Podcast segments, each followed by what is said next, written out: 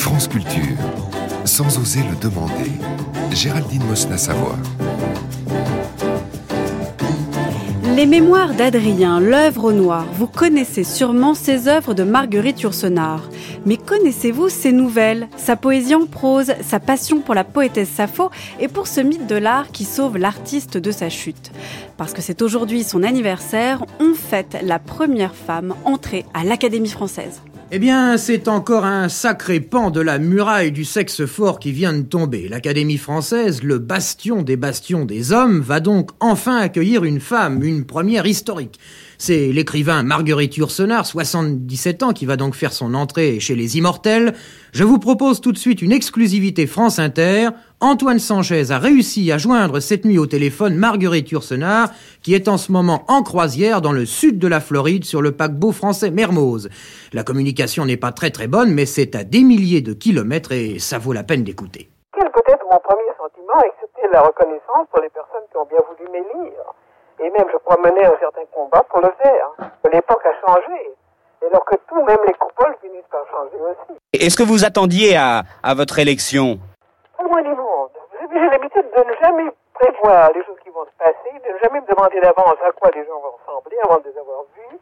Et par conséquent, ne jamais me demander ce que va faire une, ce qui va être, quand on va être élu et qui sera élu et à quel moment et pourquoi j'ai eu l'immense plaisir de recevoir une, un télégramme de félicitations de, du président, ce qui était fort aimable de sa part quand on pense à tout ce qu'il a à faire et enfin au, à l'état troublé du monde il est bien bon de songer à l'académie et à moi. Bonjour Bruno Blankman. Bonjour. Vous êtes professeur de littérature française des 20e et 21e siècles à l'université de la Sorbonne Nouvelle. Vous êtes l'auteur d'essais et d'articles portant sur la littérature narrative française actuelle comme Modiano ou Ernaud et sur l'œuvre et la correspondance de Marguerite Yourcenar. Et vous avez dirigé et édité le dictionnaire Marguerite Yourcenar aux éditions Honoré Champion. C'est paru en 2017 et ça a été réédité en 2022. Elle est assez marrante, non, cette archive de 1980 où on entend Marguerite Yourcenar qui est en croisière en Floride et puis qui en fait est tranquillement élue à l'Académie française. Oui, je, trouve aussi que c'est euh, c'est aussi un excellent témoignage sur la figure même euh, de Marguerite Yourcenar par rapport à la France et par rapport euh, surtout à cette langue française qu'elle manie avec une élégance et une gourmandise. On en a eu un, un, exemple par, par cette archive. Par cette Elle est un peu tendre l'oreille quand même. Voilà.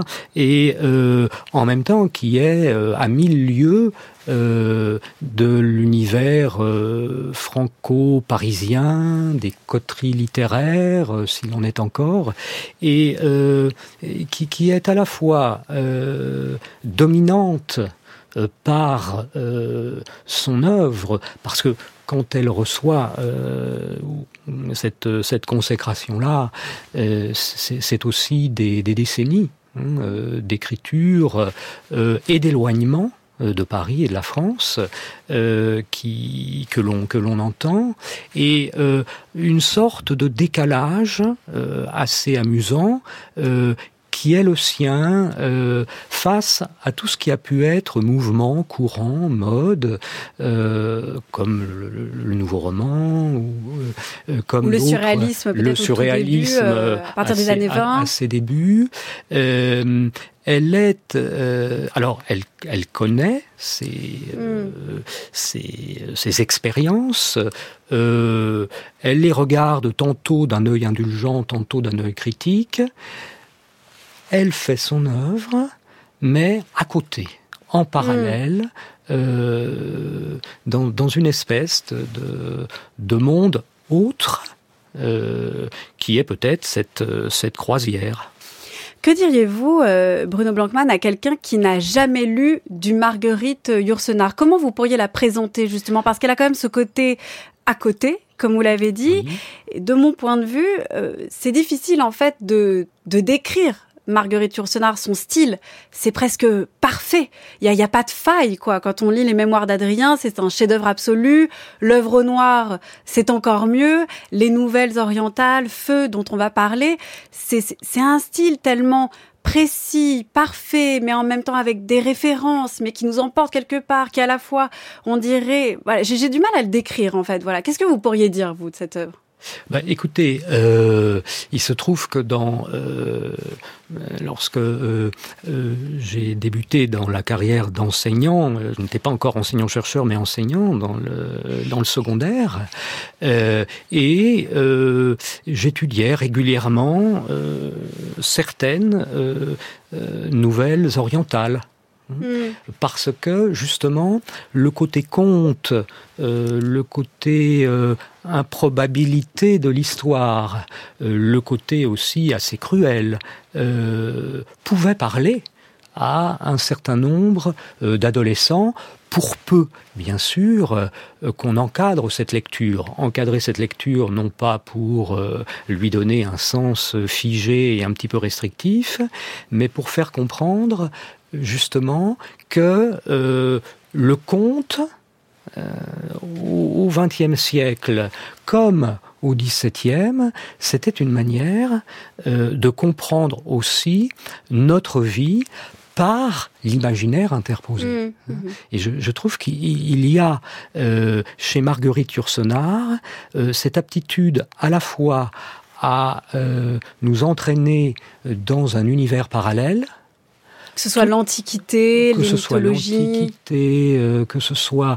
euh, d'autres euh, d'autres moments euh, de, de, de l'histoire, tout cela euh, avec euh, une exigence de réflexion et une simplicité, autant que faire se peut en littérature, dans l'expression. Mais c'est exactement ça.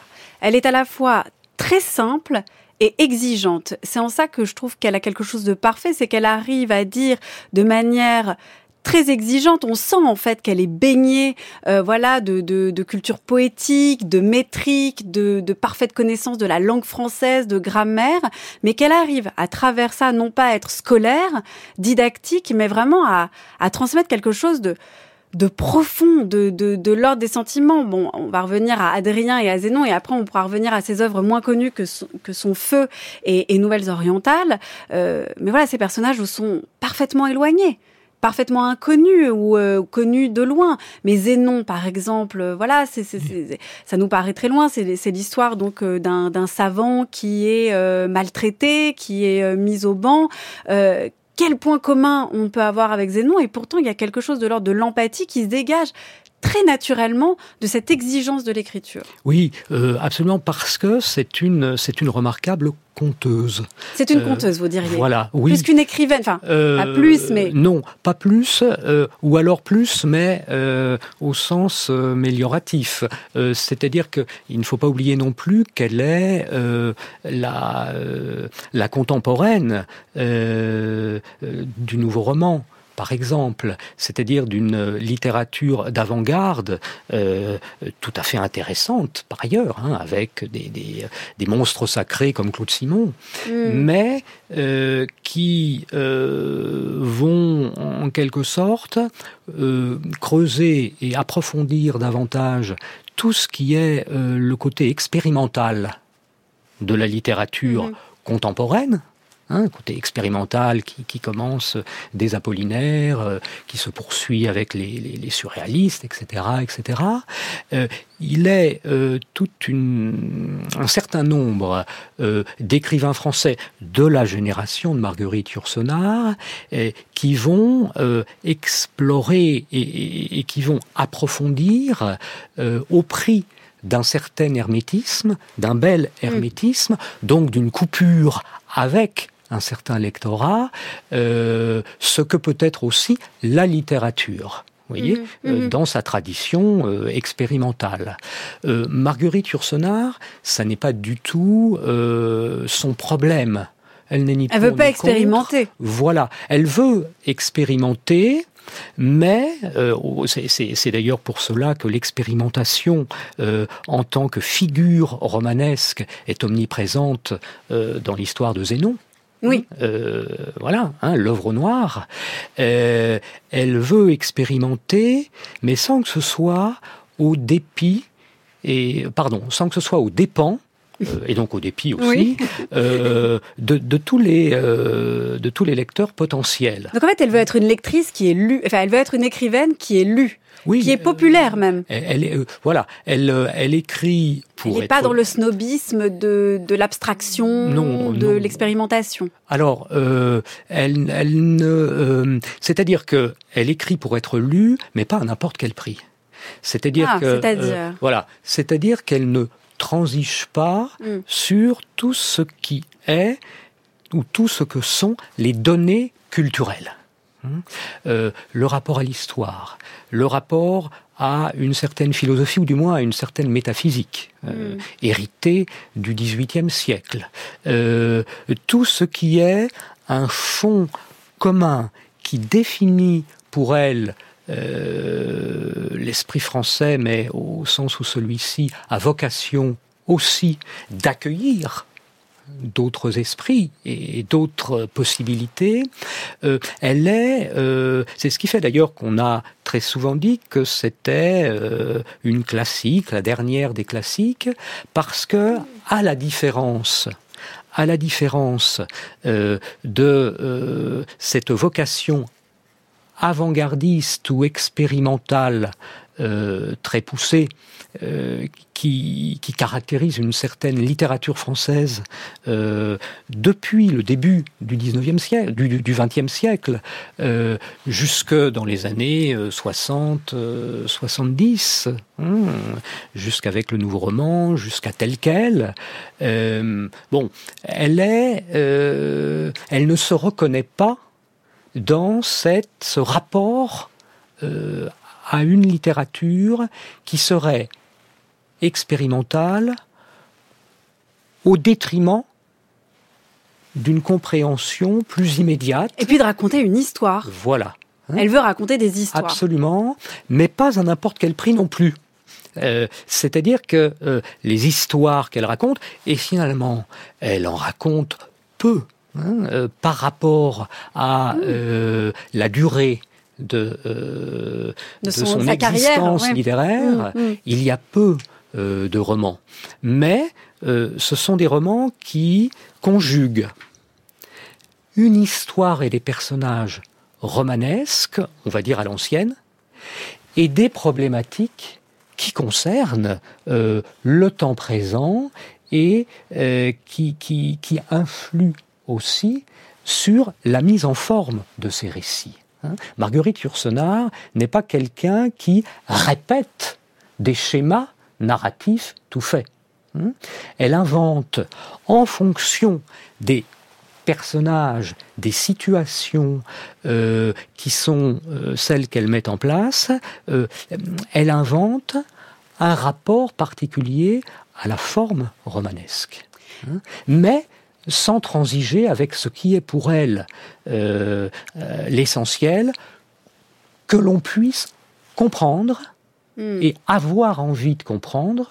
Parce que ça, c'est très important pour elle aussi. Il suffit pas de comprendre ce qui est écrit, il suffit d'avoir envie de comprendre ce que peut-être on ne comprend pas du premier coup.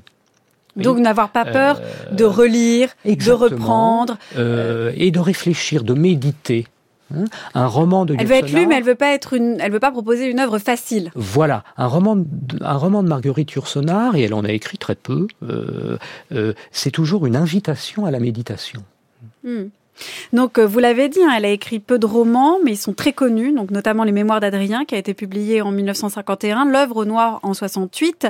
Euh, son premier roman, euh, ça date de 1929, Alexis ou le traité du vin combat. Alors qu'en est-il de, de ces nouvelles Feu et les nouvelles orientales? On va on va commencer par Feu. c'est un texte qui est paru en 36, donc assez tôt hein, dans sa carrière. Euh, à quoi ça ressemble, Feu? Comment, voilà, comment vous C'est des textes courts, mais si vous l'offriez euh, à quelqu'un, vous lui diriez, euh, voilà, je t'offre Feu, tu vas voir, ça ressemble à ça ressemble à une œuvre qui est travaillée, taraudée par la douleur, mais qui résiste à cette douleur-là par une esthétique ou des esthétiques, puisqu'il y a plusieurs nouvelles, euh, qui ont chacune une signature particulière, avec pour chacune aussi euh, la présence euh, de, personnages confrontés à une souffrance qui peut sembler indépassable. Hein. Feu, c'est à la fois la métaphore amoureuse, mais c'est aussi l'être humain qui brûle parce que son amour pour telle ou telle personne n'est pas reconnu. Hein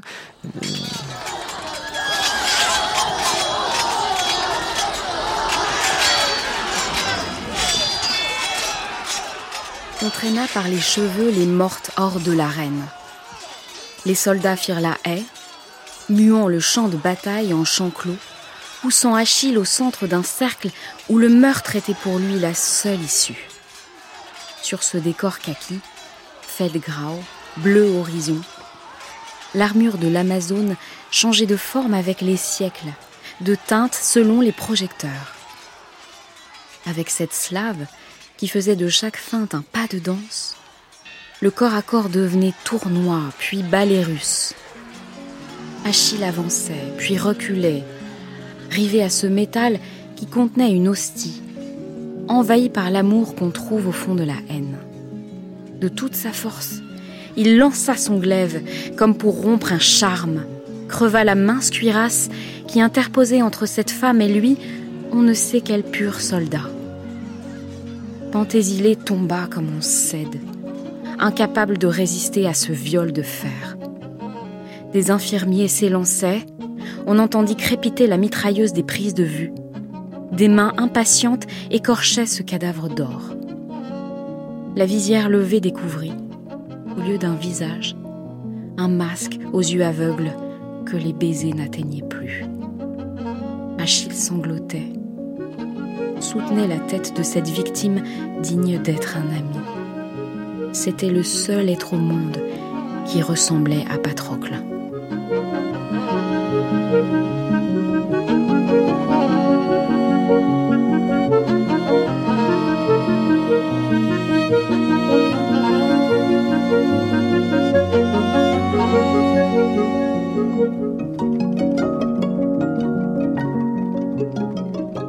Je n'ai pas peur des spectres. Les vivants ne sont, terribles, que parce qu'ils ont, un corps.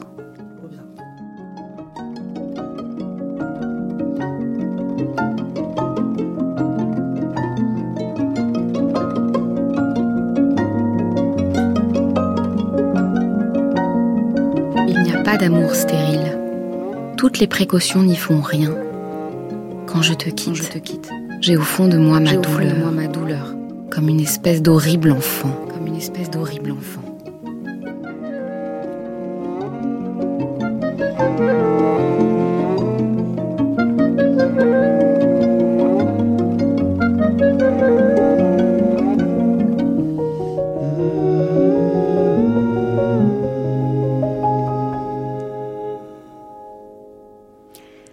Ou le désespoir, Achille ou le mensonge, Antigone ou le choix, Léna ou le secret et d'autres. Et donc cet extrait de Patrocle ou le destin, lu par Anaïs Isbert. Alors là, effectivement, on a bien entendu Bruno Blankmann la manière dont l'amour traverse Achille pour Patrocle, qui en vient Achille donc à tuer euh, qu'il retrouve, dans laquelle il retrouve en fait les traits euh, de Patrocle. Et on voit bien que là, l'amour déchire et déchirant. En fait, on en vient à quelque chose de voilà, c'est la passion destructrice que nous donne à entendre Marguerite Yourcenar. On n'est pas du tout dans un style euh, euh, historique propre qui nous fait un joli récit d'un mythe. Oui, euh, et on, est, euh, on est aussi, et je dirais même surtout, dans la volonté d'user d'une langue euh, qui soit à la fois sublime et dévastatrice ou dévastée. c'est aussi cette... alors, est-on, et on est, dans euh, la volonté de transposer et en même temps de tenir à distance une douleur personnelle, une douleur affective, euh, l'impossibilité euh, d'un amour, tout ce qu'a vécu Marguerite Yourcenar dans sa relation à André Poignot. Mais en même temps, tout ceci est profondément voilé, tout ceci mm. finalement peut se lire aussi et surtout comme une grande méditation euh, sur euh, le désespoir de l'humain. Hmm. C'est euh, il y a à la fois le côté poignant, le côté dévasté qu'énonce le texte, et en même temps une volonté de rendre hommage à la douleur elle-même. Voyez? Que ce ne hmm. soit pas une douleur pour rien. Euh, que cette douleur, elle puisse euh, donner matière à une expansion littéraire. Hein, euh, qu'elle se transforme. Qu'elle se transforme, qu'elle se, qu'elle se sublime, en même temps qu'elle se sublime dans la fidélité au mal hmm. qu'elle suscite. Mhm. C'est véritablement... Ne, ne, pas sublimer la douleur, euh, ne pas la rendre euh, attrayante euh, ou, belle, mais essayer de la rendre au plus juste dans ce qu'elle provoque de déchaînement et de dévastation. Alors, je serais peut-être plus réservé sur le refus de la beauté. Ah, c'est vrai que c'est un texte mais, très beau. mais, ce serait euh, en quelque sorte euh, la beauté du diable. Oui. Euh, enfin, elle donne pas envie d'être déchaînée. Non. C'est-à-dire que ça, ça, ne la rend pas attractive, si je puis dire. Absolument. Mais en même temps, la manière dont elle stylise hmm. à l'extrême le récit de cette douleur hmm, fait qu'il y a d'emblée engagé comme une sorte de dépassement de la douleur elle-même par son écriture. Euh, si ce n'est, bien sûr, que, euh, voilà, est-ce que l'écriture euh, tient lieu de, comment dire, de négation de la douleur, ou est-ce que c'est simplement une sorte de prétexte que le sujet amoureux s'invente pour tenir à distance sa propre douleur? Qu'est-ce que vous voulez dire par négation de la douleur? Ce serait une forme de, une manière de la nier ou une manière, une, thérapeutique par l'écriture, c'est-à-dire de, la dépasser? Oui, une manière, euh, une manière de la, de la dépasser, une manière d'en faire le lieu d'un travail littéraire. Mm. Euh, d'un travail sur le style, d'un travail sur... Il y a euh, tout, tout un travail sur le rythme aussi, sur euh, la richesse diversifiée euh, de la langue commune. Euh, bref, on est véritablement dans un travail qui esthétise la douleur élémentaire. il ne s'agit pas. Donc il faut quand même la rendre belle alors, quand même. Alors belle, je ne sais pas, mais il faut la rendre, il faut la faire basculer dans une durée Mm. qui n'est plus celle de la souffrance humaine, mais qui devient celle de l'art. Mm. Euh, euh, il me semble qu'il y a de cela.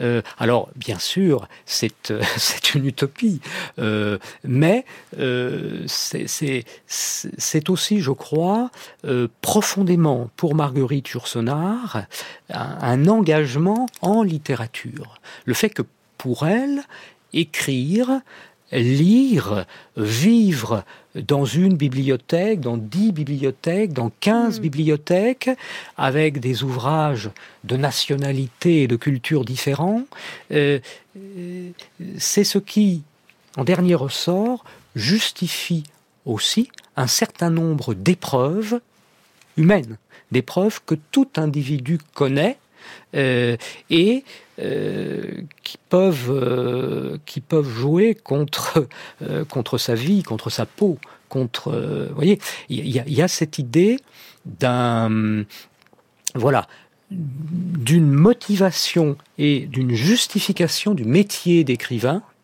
et de la littérature parce que l'écrivain s'il a souffert peut voilà, euh, transformer cette douleur. Alors il y a peut-être un vieux fond de, romantisme, euh, quelle que soit ses distances, voilà, reste dans la démonstration passionnelle, amoureuse. Hein, quelle que soit la distance qu'elle prend avec, euh, ça n'est pas quelqu'un qui aime s'épancher en littérature. Elle déteste cela. Hein. Euh, mais c'est une écrivaine qui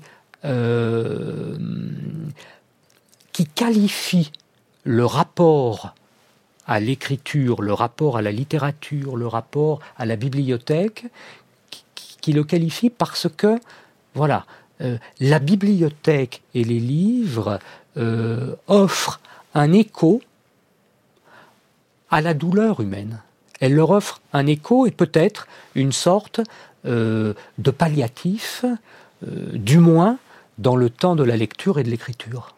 Donc l'écriture, si elle est un métier pour Marguerite Yourcenar, c'est qu'elle doit être utile, c'est-à-dire qu'elle elle doit faire œuvre d'une certaine manière, elle doit, euh, face à la souffrance humaine, l'apprendre et savoir l'élever au rang d'art et la mettre ailleurs. Oui, euh, tout à fait. Hein. Euh, il, n'y a pas euh, la tentation d'une certaine modernité, par ailleurs tout à fait intéressante, elle aussi, qui en quelque sorte, au XXe siècle, cherche à désacraliser hmm.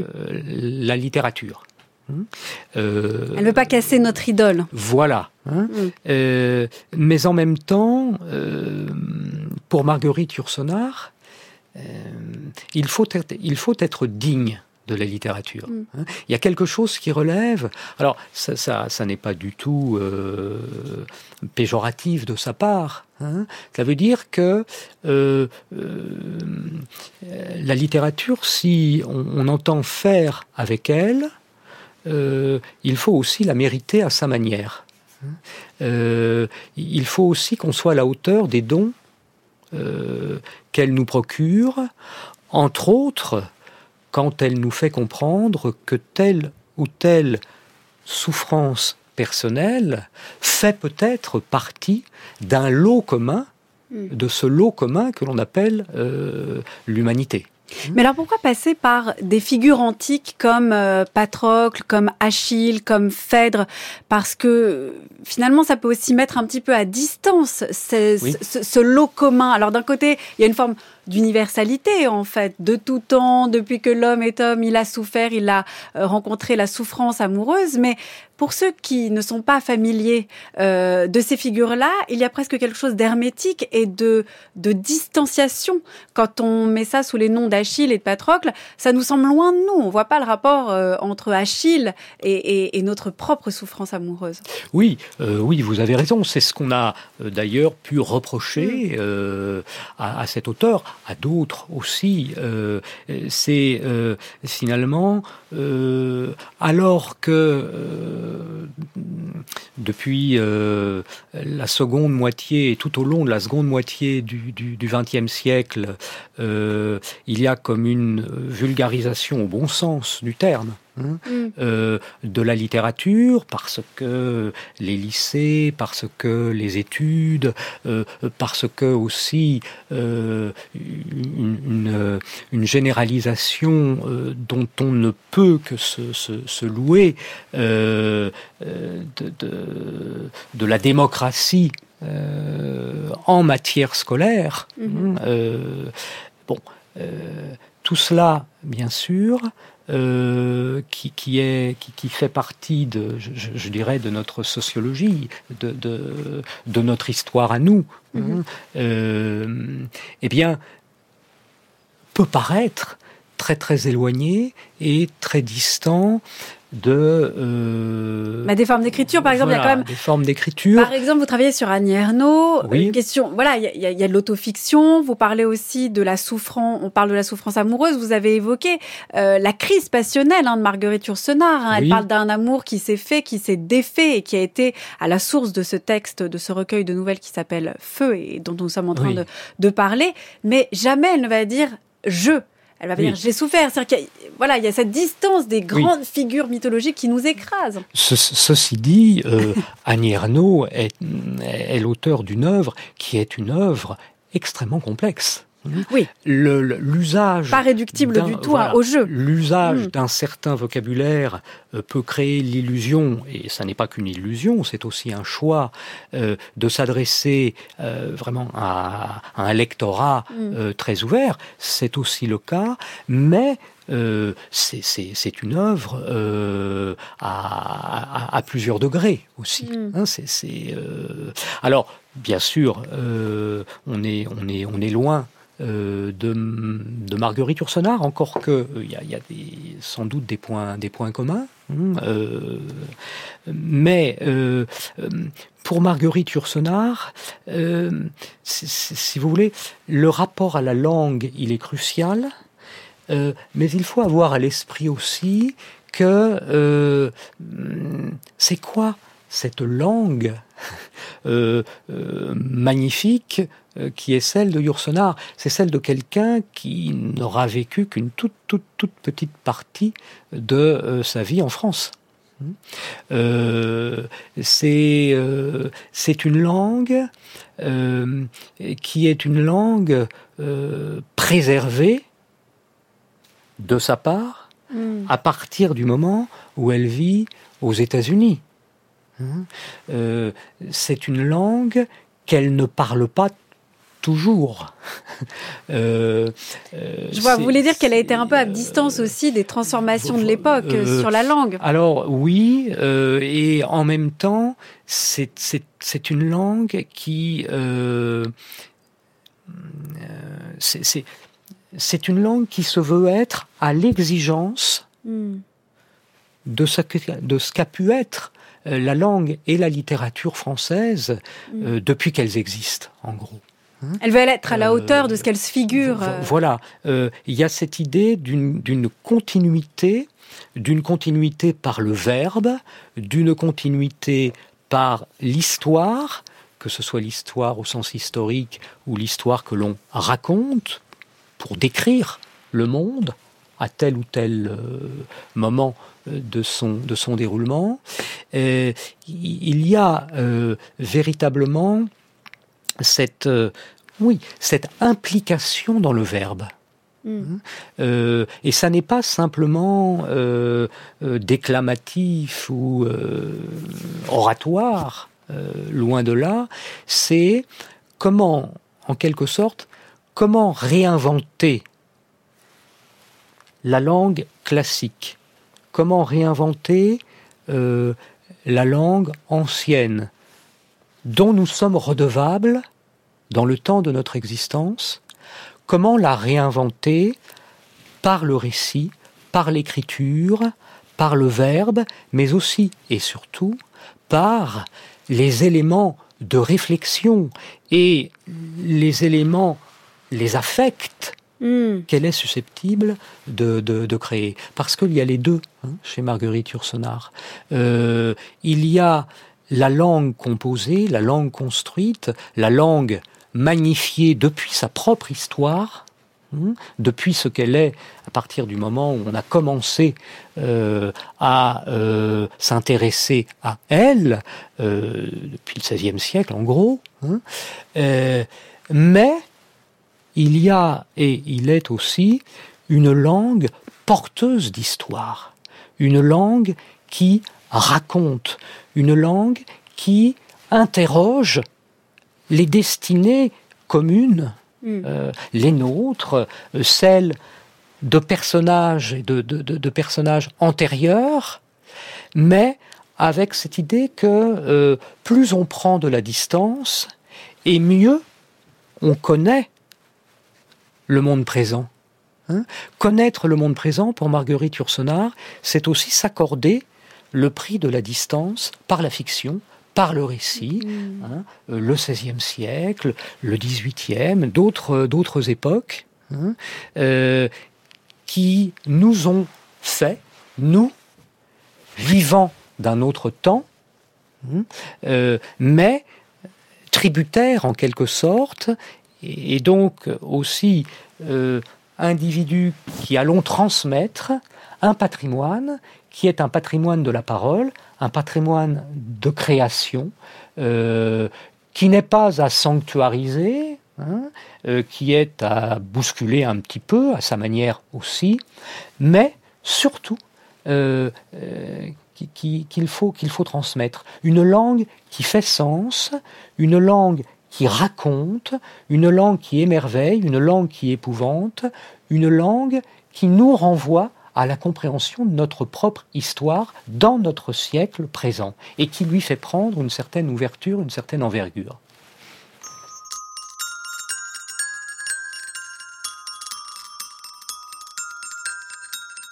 Sappho est né dans une île, ce qui est déjà un commencement de solitude. Puis son métier d'acrobate est intervenu pour l'obliger chaque soir à une espèce d'isolement en hauteur. Couchée sur le tréteau de son destin d'étoile, exposée à demi nue à tous les vents du gouffre, elle souffre du manque de douceur comme d'un manque d'oreiller. Les hommes de sa vie n'ont été que des échelons qu'elle a escaladés non sans se salir les pieds. Le directeur, le joueur de trombone, l'agent de publicité l'ont dégoûté des moustaches tirées, des cigares, des liqueurs, des cravates rayées, des portefeuilles de cuir, tous les attributs extérieurs de la virilité qui font rêver les femmes. Le corps seul des jeunes filles serait assez doux, assez souple, assez fluide encore pour se laisser manier par les mains de ce grand ange qui feindrait par jeu de les lâcher en plein gouffre. Elle ne réussit pas à les garder longtemps dans cet espace abstrait, limité de tous côtés par la barre des trapèzes. Vite effrayée par cette géométrie qui se change en coup d'aile, toutes ont bientôt renoncé à lui servir de compagne de ciel.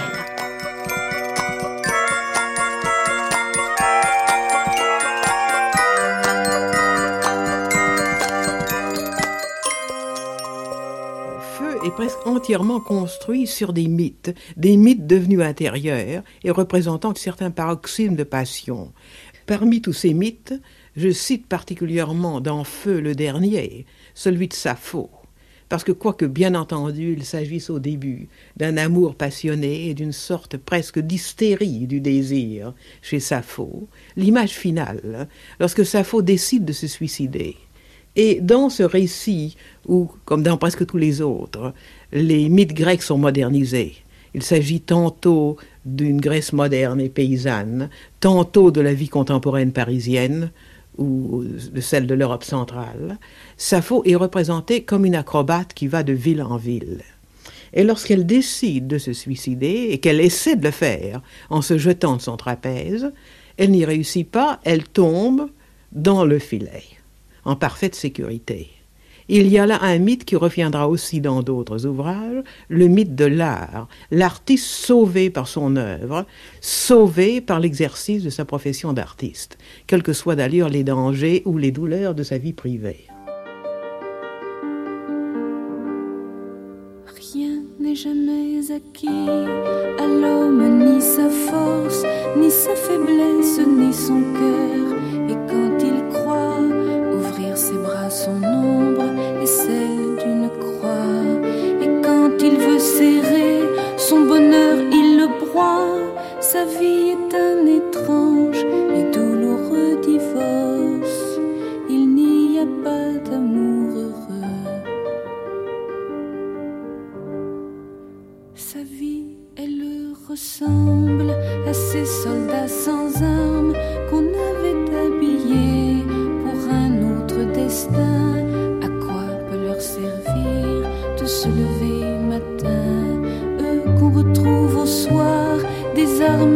incertains. Dites ces mots, ma vie,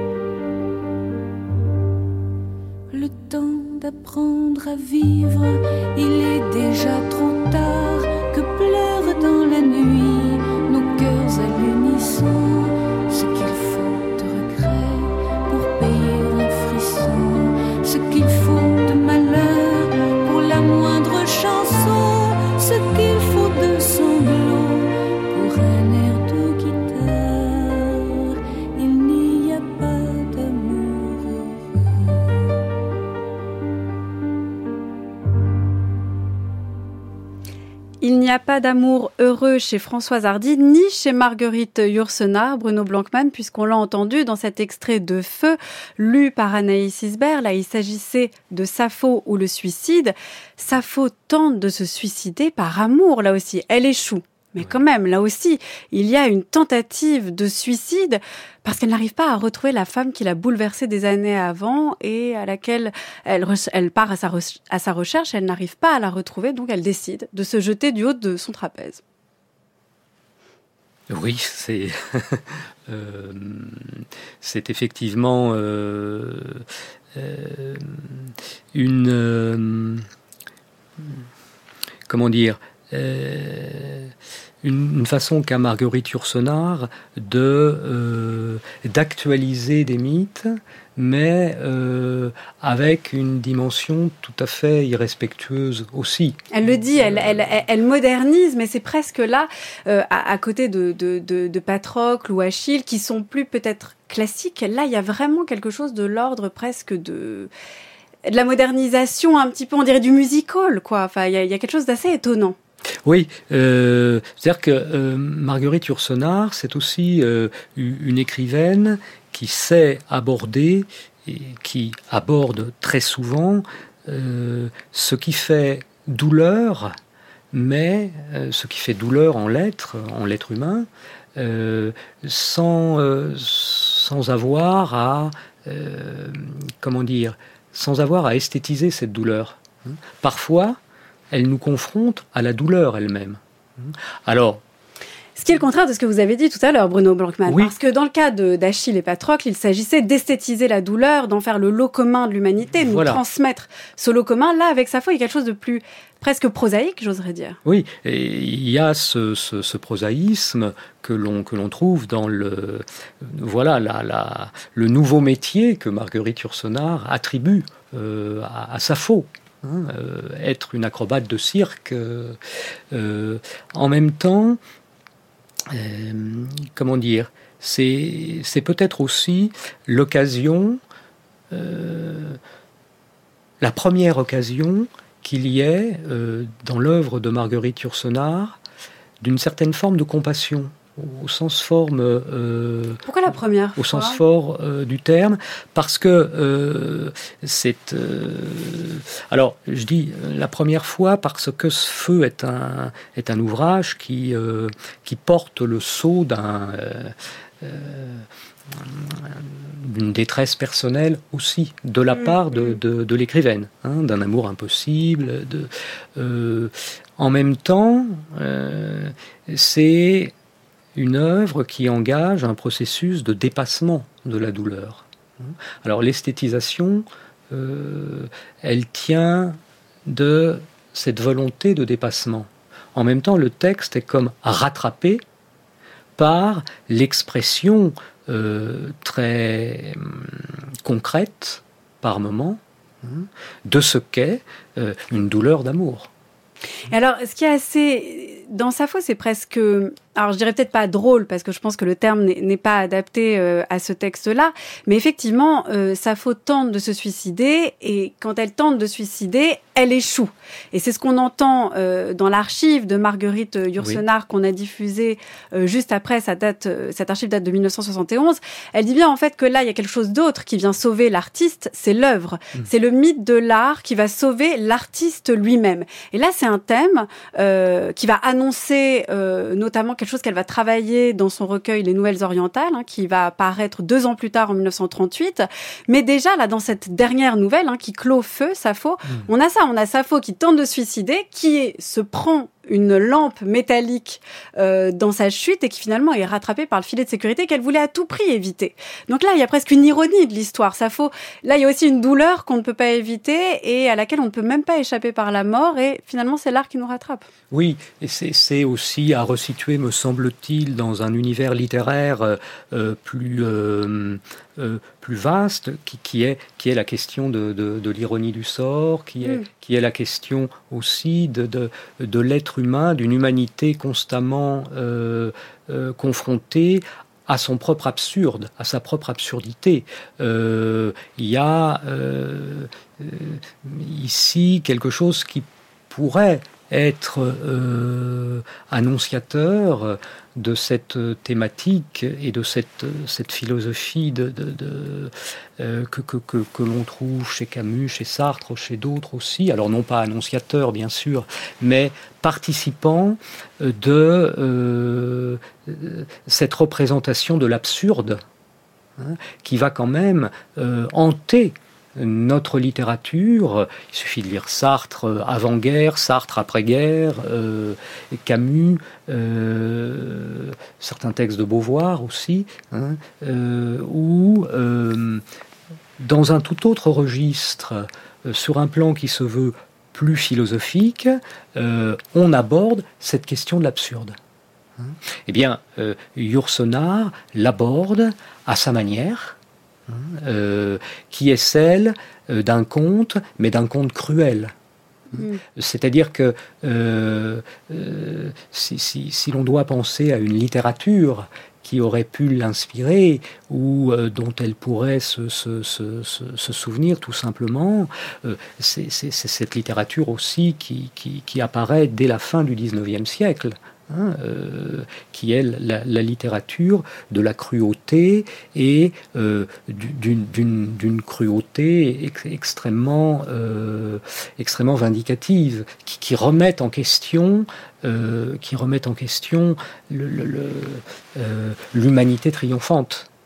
Hein. Il y, y, a cet héritage-là aussi d'un certain 19e siècle, beaucoup plus peut-être que euh, le modèle immédiat de Sartre, de Camus, hein, même si, euh, rétrospectivement, et on juge depuis 2023, mhm, mhm. euh, on ne juge pas, mais on, apprécie depuis 2023, il y a quand même des éléments communs.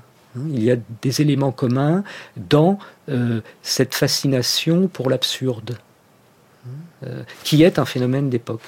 Mais est-ce que Marguerite Yourcenar ne résout pas le problème de l'absurde qu'elle pose avec justement cette ironie du sort et ce mythe de l'art qui va sauver l'artiste lui-même? Le fait que cette nouvelle euh, clôt ce recueil-là, alors qu'elle écrivait fruit d'une détresse passionnelle, n'est pas anodin. Ça veut dire que d'une certaine manière, voilà, il s'agit de dire que l'art l'a sauvée. Oui. Euh, alors, effectivement, euh, mais, mais c'est tout aussi euh, toute, l'ambiguïté des littératures dites de l'absurde, hein, qui par le fait même qu'elles jouent le jeu de la littérature, offrent un recours, à défaut d'un secours, face à l'expression de l'absurde même. Mm. et chez Marguerite Yourcenar, c'est effectivement extrémisé par le travail sur la forme. La forme joue quasiment au détriment du fond ici, puisque elle est peut-être le seul, euh, euh, la seule chose qui reste, qui demeure euh, à l'humanité hein, pour pouvoir accepter d'être. Il y a ce, pari sur la grandeur, fut-elle par moments bancale euh, de l'être, de l'être humain. Et là, l'image de la trapéziste, de Sappho trapéziste, est, forcément frappante à cet égard. Exactement. Euh, Et sur le, d'ailleurs, sur la forme elle-même, on n'en a pas parlé, Bruno Blankman, mais chaque euh, texte a le même type de titre. Euh, Sappho ou euh, le suicide, euh, Achille, Patrocle ou le destin. Euh, et puis chaque texte est clos aussi par des aphorismes, comment on pourrait appeler ça, euh, voilà, des, des pensées. Donc il y a un texte Oui. plus long, on en a lu des extraits, et puis on l'a entendu tout à l'heure pour le texte sur Achille et Patrocle, il y avait des aphorismes. On en a lu deux, mais il y en a en fait plusieurs, plus ou moins longs. À quoi servent ces aphorismes? Des sortes de petites leçons comme dans des contes, des petites moralités qu'il s'agit de garder en tête? Alors, euh, euh, je suis pas sûr que euh, Marguerite Yourcenar apprécierait l'idée de petite moralité. Euh, euh, Je voulais dire au centre de avez- non, où on en tire quelque chose, il y a un message. Tout à fait. Mm. Euh, il y a, euh, il y a clairement ici la, la volonté euh, de ne pas, euh, de ne pas laisser le lecteur en cours de route. Mm. C'est-à-dire de, euh, euh, de l'accompagner dans le sens que l'on peut donner à l'histoire qui est racontée. L'histoire ne s'auto-satisfait pas. Hein. Le, le récit, euh, Il faut qu'on en garde une phrase en tête, voilà, par si, si magnifique soit-il stylistiquement et si plaisant soit-il à lecture, euh, ne doit pas occulter euh, la violence de l'histoire racontée, la douleur que met en scène cette histoire ou ces histoires. Hein. Euh, alors, pour Marguerite Yourcenar, l'art et, et la littérature, en quelque sorte, sont là à la fois pour entretenir le sentiment de l'absurde, le sentiment de la vulnérabilité humaine, mais aussi pour ne pas la répéter, pour ne pas la redoubler. Hein. Euh, L'art est là, non pas pour consoler, euh, non pas pour euh, transformer un destin contraire en destin paradisiaque, mais il est là pour entretenir le sentiment euh, de l'épreuve et la capacité aussi propre à certains médiums, à certains médias, comme la littérature ou comme l'art, pour nous aider à comprendre cela et peut-être à le dépasser, fût-ce à titre provisoire. Hein. la, la- la question de la morale, de la, de la, de la, de, de- de cette réflexion euh, philosophique, pour dire vite, euh, qui accompagne chacune de ces nouvelles, c'est aussi une manière de ne pas laisser en chemin le, le lecteur. C'est-à-dire de, euh, de dire, voilà, il y a ce qui trouble, ce qui détruit et qui fait partie euh, de notre histoire, mais il y a aussi la capacité que l'on a hein, de la penser euh, et euh, sinon de la dépasser, du moins d'en faire une œuvre. J'aimerais Bruno Blancman, parce que c'est bientôt la fin de cette émission, qu'on écoute un dernier texte Oui. des Nouvelles Orientales et qui va exactement dans le sens que vous développez. C'est un extrait de la nouvelle sur Wong Feu.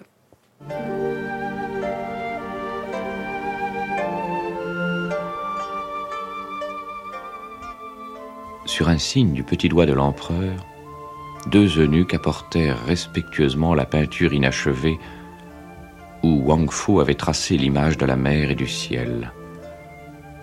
Wang Fu sécha ses larmes et sourit, car cette petite esquisse lui rappelait sa jeunesse. Tout y attestait une fraîcheur d'âme à laquelle Wang Fu ne pouvait plus prétendre, mais il y manquait cependant quelque chose car, à l'époque où Wang l'avait peinte, il n'avait pas encore assez contemplé de montagnes, ni de rochers baignant dans la mer leurs flancs nus, et ne s'était pas assez pénétré de la tristesse du crépuscule. Wang commença par teinter de rose le bout de l'aile d'un nuage posé sur une montagne. Puis, il ajouta à la surface de la mer de petites rides qui ne faisaient que rendre plus profond le sentiment de sa sérénité. Le pavement de jade devenait singulièrement humide. Mais Wang Fu, absorbé dans sa peinture, ne s'apercevait pas qu'il travaillait les pieds dans l'eau. Le frêle canot, grossi sous les coups de pinceau du peintre, occupait maintenant tout le premier plan du rouleau de soie. Le bruit cadencé des rames s'éleva soudain dans la distance, rapide et vif comme un battement d'ailes. Le bruit se rapprocha, emplit doucement toute la salle, puis cessa, et des gouttes tremblaient, immobiles, suspendues aux avirons du batelier. Dans l'eau jusqu'aux épaules, les courtisans, immobilisés par l'étiquette, se soulevaient sur la pointe des pieds. L'eau atteignit enfin au niveau du cœur impérial. Le silence était si profond qu'on eût entendu tomber des larmes. Comment Wang Feu fut sauvé, lu par Jacques Gessens pour conclure cette émission Bruno Blankman sur ces textes moins connus de Marguerite Yourcenar, mais aussi cette réflexion sur l'art, puisque là, Wang Feu est un peintre qui est condamné pour avoir fait des tableaux plus beaux que la réalité. Et lorsqu'il achève son dernier tableau, il se transforme en réalité et le voilà qui, qui voilà dessine la mer et, se, et voit les vagues envahir peu à peu, peu à peu euh, le château dans lequel il se trouve. Alors écoutez, pour, pour, faire, pour faire vite, je dirais que ce que, ce que met en scène magnifiquement cette, cette nouvelle, euh, c'est cette idée de, de, euh, de l'œuvre qui recouvre son créateur. Mm. Euh, et l'œuvre qui recouvre son créateur, c'est à la fois ce dont tout créateur rêve et en même temps euh, tout ce qu'il déplore, puisque euh, c'est au, au, prix de, de, de, sa propre existence. donc il y a, et puis il y a le salut aussi, le salut par l'art ou dans l'art. Hein que Marguerite Yourcenar met en scène ici, mais sous la forme d'un conte. Donc là aussi, vous voyez, euh, c'est peut-être à double tranchant. Euh, si c'est un conte, c'est que ça n'est pas véritablement ce qui se produit dans la réalité de tous les jours pour tous les, euh, pour tous les artistes.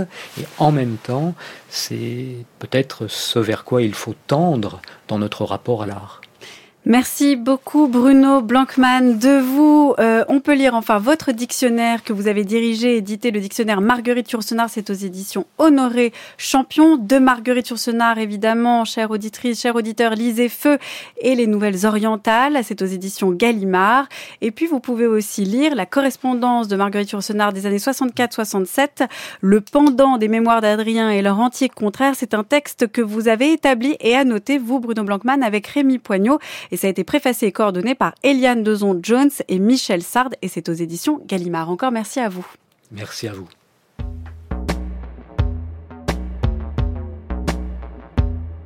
Jolene, Jolene, Jolene, Jolene, I'm begging of you, please don't take my man.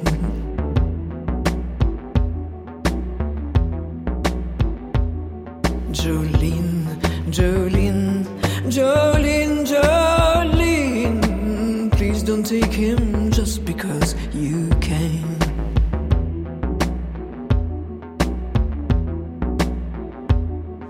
Your beauty is beyond compare with flaming lock of auburn hair, with ivory skin and eyes of emerald green. Your smile is like a breath of spring. Your voice is soft like summer rain. Et merci à l'équipe de Sans oser le demander, Anaïs Isbert, Marie-Lise de Saint-Salvi, Gwenoline Troyano, Cyril Marchand, Anna Fulpin et Laetitia Pringuet. Réalisation Louise André et Nicolas Berger. Prise de son Ruben Carmazine. On se retrouve sur les réseaux Twitter, Instagram, sur le site de France Culture, à la page de l'émission ou encore sur l'application Radio France.